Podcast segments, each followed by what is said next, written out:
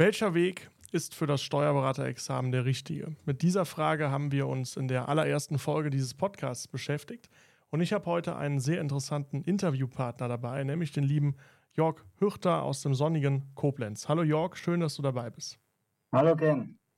Ja, den Jörg habe ich deshalb eingeladen, weil der Jörg einen sehr interessanten Werdegang hat. Es gibt ja ganz viele Kollegen, die gehen über den Finanzverwaltungsweg. Gerade im Dozentenbereich gibt es das sehr, sehr oft. Und das ist ja nicht unbedingt der Weg, den die meisten Prüfungsteilnehmer gehen. Und deswegen hat man immer so ein bisschen das Gefühl, ähm, der Weg über die Finanzverwaltung ist vielleicht der Königsweg, weil man das irgendwie von den Dozenten oder von vielen Dozenten so vorgelebt hat. Aber das muss nicht so sein. Und der York ist jemand, der einen sehr interessanten Weg gegangen ist. Deswegen habe ich diesen äh, oder diese Podcast-Folge angesetzt und wir sprechen so ein bisschen über Yorks Werdegang, weil ich glaube, die Geschichte dahinter kann sehr viele von euch inspirieren und gerade jetzt auch in der finalen Phase der Prüfungsvorbereitung nochmal so ein bisschen Motivation geben, was alles möglich ist. Ja, Jörg, ich würde direkt sagen, ich gebe direkt das Wort ab an dich.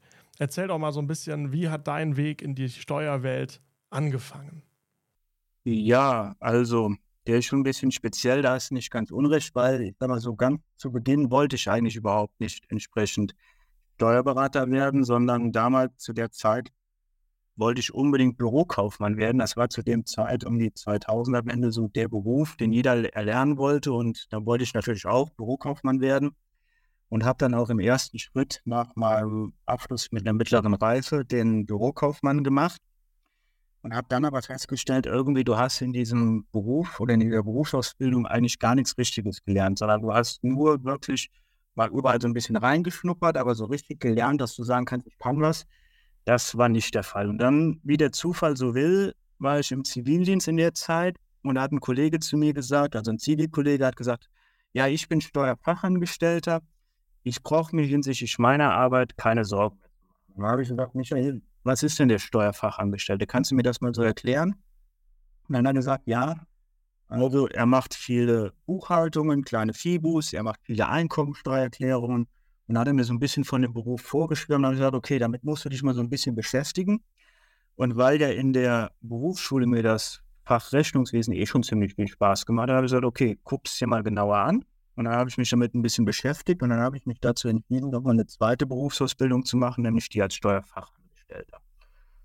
Ja, und als ich dann Steuerfachangestellter gelernt habe, habe ich gesagt, okay, ähm, du weißt damals, als du mit dem Bürokaufmann fertig warst, das war eine schwierige Zeit und alles hin und her äh, hinsichtlich Arbeitslosigkeit. Du musst ein bisschen was tun, du musst einen inneren Antrieb haben, um dich entsprechend zu qualifizieren, damit du nicht irgendwann vielleicht doch unerwartet in so eine Arbeitslosigkeit reinkommst. Dann habe ich gesagt, okay, was für Möglichkeiten gibt es für die Fortbildung. Und dann habe ich mal so ein bisschen recherchiert und dann war zum einen der Bilanzbuchhalter ein attraktiver äh, Fortbildungsteil und auch der Steuerfachwirt. Dann konnte ich mich schwierig entscheiden, aber ich habe gesagt, weißt du was, am besten machst du einfach beides und dann ist für dich auch Schluss am Ende der Fahnenstange und dann wirst du genug Qualifikation haben. So, und dann habe ich davon angefangen, den Bilanzbuchhalter zu machen. Den habe ich auch gemacht und da habe ich schon gemerkt, der unterscheidet sich schon so ein bisschen von dem steuerlichen Teil, weil im Bilanzbuchhalter wird viel, sage ich mal, auch noch so Wirtschaftswissen abgefragt. Und das war schon ein bisschen schwieriger für mich, gerade in die Fächerkurs, Leistungsrechnung und so. Das war schwierig für jemanden, der aus der Steuerwelt kommt, sich darauf einzulassen. Aber als ich fertig war, habe ich dann gesagt, so, und jetzt willst du noch den Steuerfachwirt machen. Und dann habe ich auch noch den Steuerfachwirt gemacht und da habe ich dann schon gemerkt, okay, das ist ein Job, der macht dir richtig Spaß. Also, weil da waren Themen dran, da konntest du dich mit identifizieren und das fand ich total super. Auch schon in der Berufsschule, dass du was lernst, was du entsprechend in der Praxis anwenden kannst. Das war beim Bürokaufmann damals nicht so, da hast du viel mehr in der allgemeinen Tiefe gelernt. Ja, und dann hatte ich den ähm, Fachwirt auch gemacht und dann habe ich eigentlich gesagt, jetzt ist Schluss. Ne? Jetzt es mal irgendwo, hast genug gemacht. Aber der Antrieb war dann doch da, zu sagen, okay, dann machen wir jetzt auch noch den letzten Schritt, nämlich den Steuerberater. Und dann habe ich mich mit meinem damaligen Chef abgestimmt und habe gesagt, ich will ihn machen, ich will es versuchen. Ja, und so kam es dann, dass ich danach noch die Weiterbildung Steuerberater gemacht habe. Und ja, jetzt bin ich mittlerweile schon bald zehn Jahre Steuerberater, habe noch so zwei interne Weiterbildungen gemacht für die Spezialbereiche Unternehmensnachfolge und auch die Immobilienbranche, weil ich da halt sehr viel tätig bin. Ja, okay. So, um es zusammenzufassen, mit mittlerer Reife zum Steuerberater. Kann man so stehen lassen, ja. Ja, das ist, das ist doch eine sehr, sehr coole Story, weil ich glaube, den Weg, dass jemand äh, Steuerfachangestellter lernt und quasi über den Weg dann auch die Berufspraxis für das Examen lernt, der ist schon selten, aber dass man dann noch den Bibu und den Steuerfachwirt zwischendurch auch noch macht, ähm, das ist schon meines Erachtens ein super interessanter Weg. Ja, wobei viele den Steuerfachwirt vorweg, die, die aus der Praxis kommen, wirklich aus der harten Praxis, da merkt man schon sehr oft, die machen vorher den Steuerfachwirt. Ja? Weil sie sagen, du musst einen Zwischenschritt gehen, bevor du dann entsprechend den Königsweg gehst. Ja. ja, aber du brauchst ja, wenn du über den Weg mittlerer Reife kommst, trotzdem mehr Berufserfahrung. Ja, genau. Deswegen bietet es sich dann an, weil du damit natürlich verkürzen kannst. Ja. ja. Und äh, du bist ja auch als Dozent aktiv bei den Bilanzbuchhaltern und Steuerfachwirten. Äh, ja. Nicht bei den Steuerberatern. Ähm, was sind so deine, deine Eindrücke? Was macht die, also konkret das Steuerberaterexamen? Ich glaube, du kannst das sehr gut beurteilen aus, aus eigener Erfahrung, aber sicherlich auch so ein bisschen aus der Dozentenperspektive, auch wenn Bibu und Steuerfachwirt noch was anderes ist. Aber was macht aus deiner Sicht das Steuerberaterexamen so anspruchsvoll? Wie meinst du das? Jetzt meinst du jetzt genau, das war ein, sagen mit der Vorbereitung oder meinst du jetzt die Unterscheidung zwischen Halter und Steuerberater oder was meinst du genau? Ja, gerne, gerne beides. Also ich sag mal, Steuerfachwirt, Steuer- oder Bilanzbuchhalter ist ja eine Vorbildung, die viele auch machen vor dem mhm. Steuerberater, aber dann merken ja doch die meisten, da ist ja nochmal ein ganz schöner Sprung äh, Richtung Steuerberaterexamen. Was denkst du, wo kommt das her? Woran liegt das? Also das liegt zum einen, wenn wir mal mit dem Bilanzbuchhalter anfangen, der Bilanzbuchhalter der ist halt doch sehr stark im Bereich Rechnungswesen unterwegs. Ne? Und da kommt dann noch finanzwirtschaftliches Management, Kosten-Leistungsrechnung. Also der, der geht auch zum Teil in die Richtung Controlling. Und wenn du den Bilanzbuchhalter machst, dann hast du zwar auch eine Klausur äh, Rechnungswesen und du hast auch eine Klausur Steuern. Allerdings sind die so gesehen nicht vergleichbar mit entsprechenden Steuerklausuren, sondern es wird beim Bilanzbuchhalter schon auch viel Wissen abgefragt, aber das Wissen ist sehr breit gestreut und deswegen wird mehr in der Oberfläche abgefragt. Ne? Heißt, wir gehen im steuerrechtlichen Teil niemals so tief rein wie ein Steuerberater, auch weil der Bilanzbuchhalter ja aus der Industrie geboren ist, so kann man auch sagen, oder aus der Wirtschaft. Da wird halt viel mehr geguckt, was muss ein Bilanzbuchhalter der Wirtschaft machen. Heißt, bei den Bilanzbuchhaltern kommen die privaten Steuererklärungen überhaupt nicht zum Tragen. Also die machen keine Einkünfte aus nach Paragraph 19, die machen eigentlich keine Einkünfte nach Paragraph 20 oder 21, sondern die machen nur die sogenannten Gedächtniseinkünfte.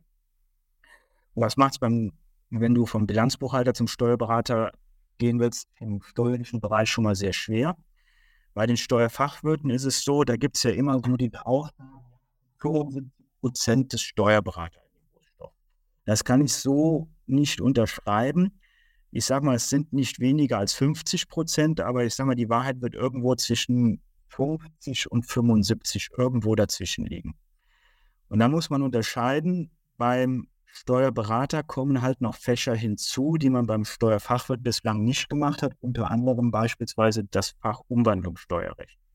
Auch die Abgabenordnung ist beim Steuerberater viel, viel tiefgründiger als bei dem Steuerfachwirt. Beim Steuerfachwirt muss man diesen sogenannten Gutachterstil, das ist ja so in der Branche das gängige Wort, überhaupt nicht anwenden. Beim Steuerfachwirt kriegst du klar und deutlich gesagt, prüf mal den Paragraphen 173 AO oder prüf mal den Paragraphen 129 AO. Da wirst du drauf gestoßen. Da musst du nicht den Gutachterstil äh, anwenden und sagen, das trifft nicht zu und diese Negativabgrenzung, darauf kannst du verzichten. Also das ist schon nochmal ein gewaltiger Sprung weil halt auch die anderen Fächer wie beispielsweise Körperschaftssteuer, da geht es dann noch ein bisschen tiefer in die Organschaft rein, Erbschaftssteuer, da kommt dann noch das Betriebsvermögen dazu. Also da kommen immer noch mal ein paar i-Tüpfel drauf. Ich sage immer als Steuerfachwirt, wenn du einen guten Abschluss als Steuerfachwirt hast, dann hast du die wirklichen Grundbasispunkte da und wenn du die beherrschst, dann bist du prädestiniert, um den letzten Schritt zu gehen. Weil wenn, wenn ich es jetzt wieder so zurückziehe auf den Steuerfachangestellten, der Steuerfachangestellte kommt aus der Praxis. Ich sage immer, der ist DATEV verseucht. Ne? Der ist DATEV verseucht, weil wir sind in der Praxis, wir machen das so, wir arbeiten mit den Programmen. Und dann ist es erstmal der erste Punkt, festzustellen und sagen, okay, lass uns das erstmal sauber ausarbeiten, lass uns erstmal die Gewinneinkünfte oder die Überschusseinkünfte sauber ermitteln auf einem Blatt Papier.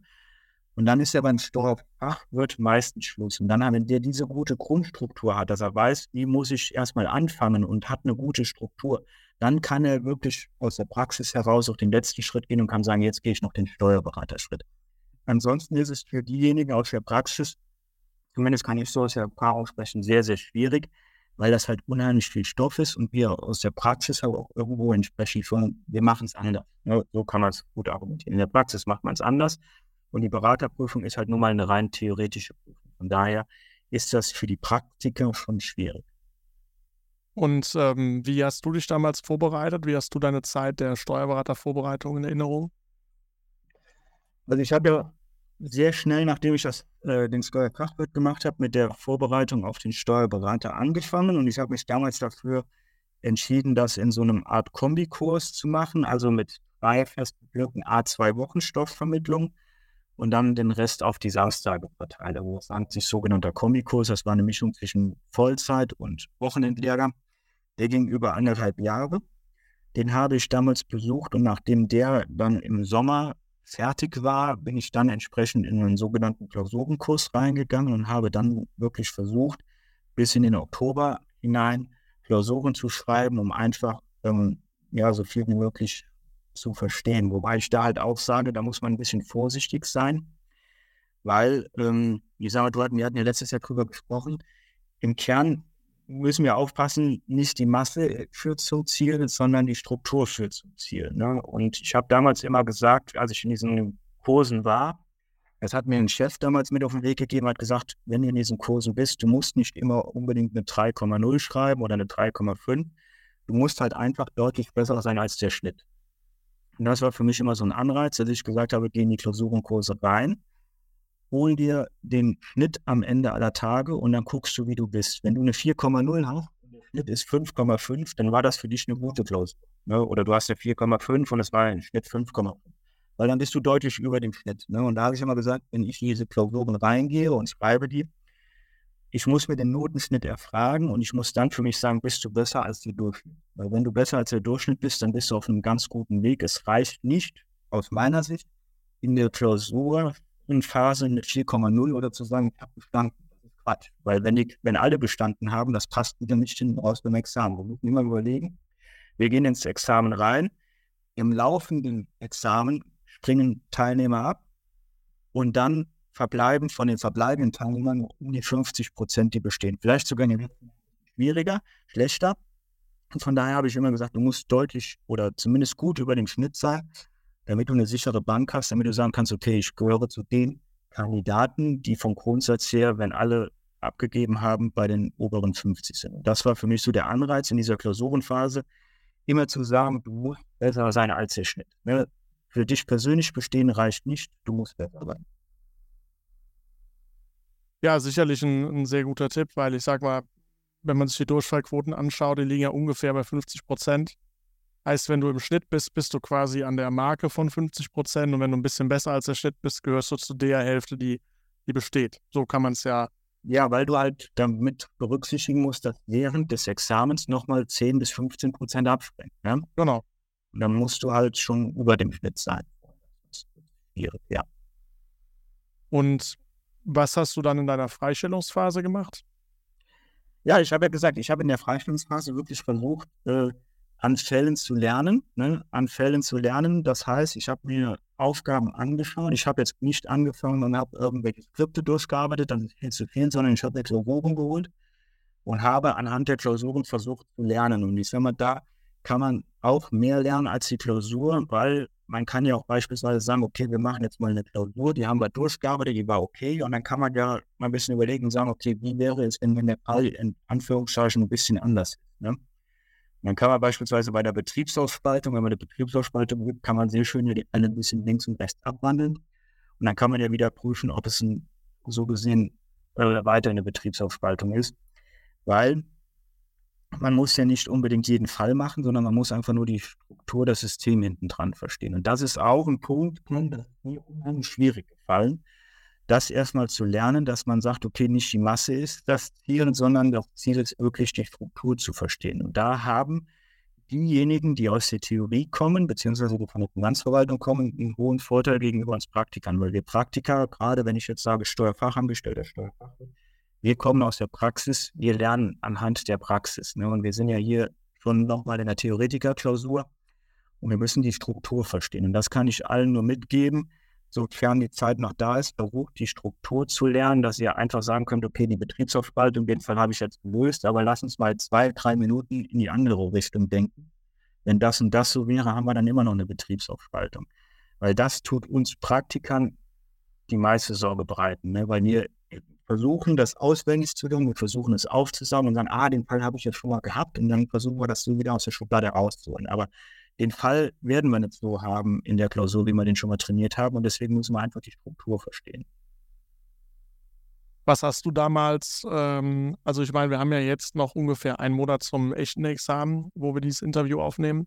Und ich weiß von vielen unserer Zuhörer, dass die jetzt so in der heißen Phase sind. Die ist ja sehr, sehr arbeitsintensiv, äh, wenn man jeden Tag Fälle übt, Klausuren schreibt und macht und tut. Ja, was hast du damals gemacht, um, um so ein bisschen den Stress nach unten unten zu bringen, um dich so ein bisschen zu beruhigen? Ja, eine gute Frage, ist schwierig. Ähm, ich sage mal, was klingt jetzt auch doof, klingt wirklich doof, aber was wichtig ist, ist, äh, sich vernünftig zu ernähren in dieser Phase, ne, dass man halt die Konzentration hochhalten kann und auch versuchen, irgendwann, wenn es abends 8 Uhr ist, abzuschalten und einfach mal zu sagen, so, jetzt lege ich es mal zur Seite, ich kann jetzt eh nichts mehr lernen vielleicht eine Runde noch spazieren zu gehen oder eine Runde laufen zu gehen, den Kopf frei zu kriegen und dann ins Bett zu gehen und zu schlafen. Weil ich sage mal, dass der Körper sich wieder regeneriert, weil das Schlimmste ist es, wenn du abends um 11 Uhr anfängst und willst noch was lernen. Du, du, lernst um 11 Uhr nichts mehr. Wenn du morgens aufstehst, machst eine Klausur, tust die mach, hast du schon verdammt viel gearbeitet. Wenn du dann noch ein bisschen was links und rechts machst, dann muss Schluss sein, weil nach hinten raus ist es nur noch in Anführungszeichen Quälerei und dann ist die Aufnahme nicht mehr. Deswegen einfach versuchen, ein bisschen gesund zu leben, auch wenn es schwierig ist, äh, hinzugehen, abends ein bisschen den Kopf frei zu kriegen, durch eine Runde spazieren gehen, durch eine Runde laufen zu gehen und dann am nächsten Tag ausgeschlafen wieder zurückzukommen. Das kann ich nur eigentlich empfehlen. Was würdest du sagen, rückwirkend betrachtet? Dein Weg war ja lang mit den verschiedenen Weiterbildungen. Hat er sich gelohnt? Auf jeden Fall, ja. Hat sich auf jeden Fall gelohnt. Also ich sage mal, selbst ähm, die Ausbildung zum Bilanzbuchhalter, ne, wo ich ja sagen kann, dann brauchst du ja heute so gesehen eigentlich nicht mehr, weil du hast ja doppelt gelernt. War eine interessante Zeit einfach, weil du auch so gesehen ein bisschen in andere Blickwinkel geguckt hast. Und ich sage mal, für mich war es jetzt auch unterm Strich neben dem, was ich so ein bisschen KLR mitgenommen habe, äh, auch nochmal gut äh, zu sehen, okay, du bist im Steuerbüro richtig aufgehoben. Ne? Das ist auch nochmal so ein Punkt für mich, dass ich einfach sagen konnte, die Erfahrung zeigt, du hast es so gesehen bislang richtig gemacht. Sehr schön. Jörg, gibt es zum Abschluss noch was, was du unseren Zuhörern mitgeben willst? Ja, ich drücke allen die Daumen. Das ist natürlich passt. Ähm, und ja, einfach in dem Beruf weitermachen und ähm, so blöd es klingt, äh, wir müssen diesen Kram da lieber, ne? Wir müssen diesen Kram, den wir da gerade äh, in uns reinfressen, den müssen wir lieben, weil dann passt es auch. Daher sollen sie alle rangehen und sagen, komm, so gut es geht, auch wenn es eine beschissene Klausur ist, ich will die jetzt unbedingt knacken, einfach dieses Eigeninteresse, diesen Eigenantrieb zu schaffen und zu sagen, komm, wir machen das jetzt, wir lieben das hier, was wir machen, dann wird das alles gut. Das sind wunderbare Worte zum Abschluss. Ja, ich habe keine Fragen mehr. Jörg, wenn du sonst nichts mehr hast? Nö. Nö, nö, alles gut, Ken. Und dann würde ich mich. Genau, dann, genau, dann würde ich mich nämlich deinem Schlusswort an, äh, schon mal anschließen. Also auch ich drücke natürlich allen Zuhörern äh, die Daumen. Ich werde an den äh, Klausurtagen eine Kerze anzünden. Vielleicht hilft das. Und ähm, ja, Jörg, vielen Dank für deine Zeit. Vielen Dank für das Interview. Und dann würde ich sagen, lieber Zuhörer, liebe Zuhörerinnen, bis zur nächsten Folge, dein Ken.